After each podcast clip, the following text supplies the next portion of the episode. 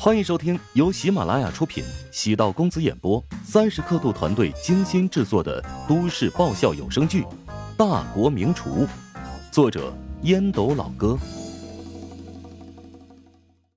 第三百九十五集。胡展娇建立的那家调查公司，得购买几辆公司用车。虽然万华买的那辆车适合家用，但给公司使用勉强也可以。乔治离开之后，万华喝完了那杯咖啡，犹豫许久，还是拿着银行卡找到了胡展娇。父亲的态度坚决，将这辆车卖给乔治的话不会亏，还能赚两三千元。胡展娇带着万华直奔车管所，抢在下班之前完成了交易手续。万华顺利拿到了银行卡的密码，在 ATM 机。查清楚了数额，果然如同乔治所言，一分不少。返回家中，将银行卡交给了万磊。万磊意外的望着弟弟：“你真把车卖了？”“哎呀，赶紧回去跟姐夫道歉吧，我可不想成为千古罪人。”万华心头在滴血，佯作无所谓。见弟弟这么说，万华牙齿咬着嘴唇，决定回去跟沈贤。好好认错。夫妻之间有了伤疤，瞬间抹平很难，日子还是得继续往下过。乔治用自己的方式解决了沈贤的家务事，也从中吸取教训。男人对女人不能一味的呵护妥协，那样会让夫妻间的感情失去平衡。乔治对陶如雪的态度也得变化，不能一味的宠溺。故意忘记做早餐，故意忘掉准备宵夜，甚至还故意忘掉摸上他的床。最后一个忘掉，无疑让人觉得很愚蠢。连续两日的异常行为让陶如雪觉得奇怪，她在楼梯口拦住了乔治：“这几天为什么躲着我？是吗？是你太敏感了。”乔治装疯卖傻：“我没那么傻。”对我有意见，你就直接说出来好了，没必要刻意跟我疏远距离。陶如雪这几天一直在反思，是不是什么地方做的不对，才会引起冷战。真没什么。见陶如雪如此紧张，乔治觉得心头一热，他是真的在乎自己，比想象中要更关心两人的感情状况。一种苦尽甘来的感觉从心底萌生。男女相处是一门哲学，究竟是以柔克刚，还是以刚克柔，谁又能说得清呢？乔治和陶如雪相处，故意表现的冷漠，结果陶如雪反而不适应。乔治对陶如雪也有些歉疚，毕竟和陶如雪好不容易又突破了一层关系，对他表现的刻意疏远，有点莫名其妙。感情的深浅，若不试探，如何能知道自己在对方心中处于什么位置？乔治喜欢陶如雪，深入骨髓。他付出那么多，也会自私的想要确认有回报。乔治不是圣人，没法做到纪梵希对赫本那样无私的爱。种下果实，到了丰收的时候，自然希望树上硕果累累。爱情。也需要丰收。一味努力见不到任何反应，会打击士气。相反，从陶如雪身上找到了爱恋的感觉，不是单恋，而是互相恋慕。乔治喜欢看到陶如雪对两人感情的确认，代价是让陶如雪这两天受到了冷落。当然，这种试探要适可而止，试探多了反而得不偿失。沈贤和万磊的夫妻关系让乔治有些触动。沈贤对万磊很包容，不仅是经济上毫无保留，在感情上更是无底线纵容，最终导致夫妻关系濒临崩溃。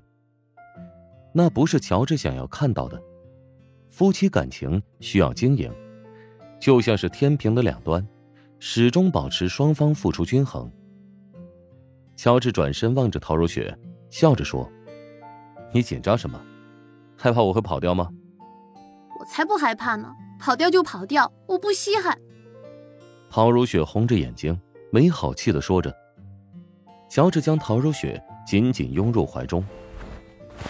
放心吧，我这辈子逃不出你的五指山了。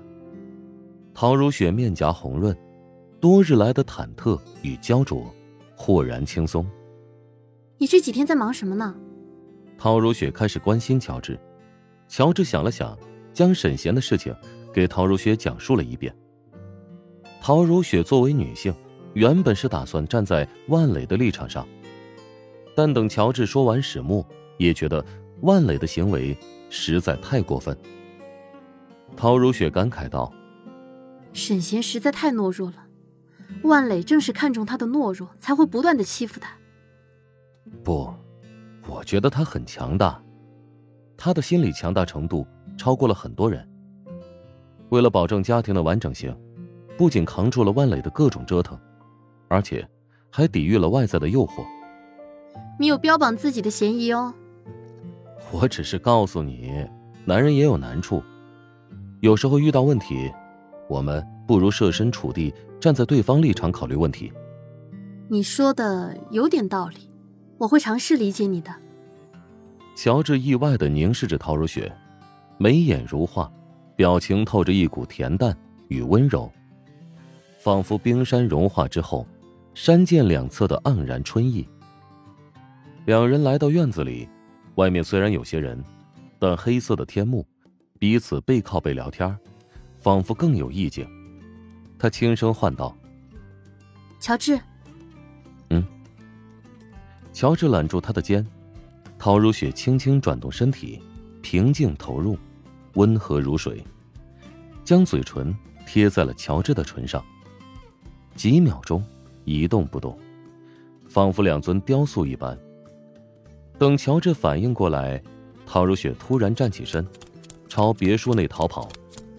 没想到，陶如雪竟然会这么羞涩的亲吻自己。刚才的那种感觉。很舒服，丝丝缕缕，比起那法式还要过瘾。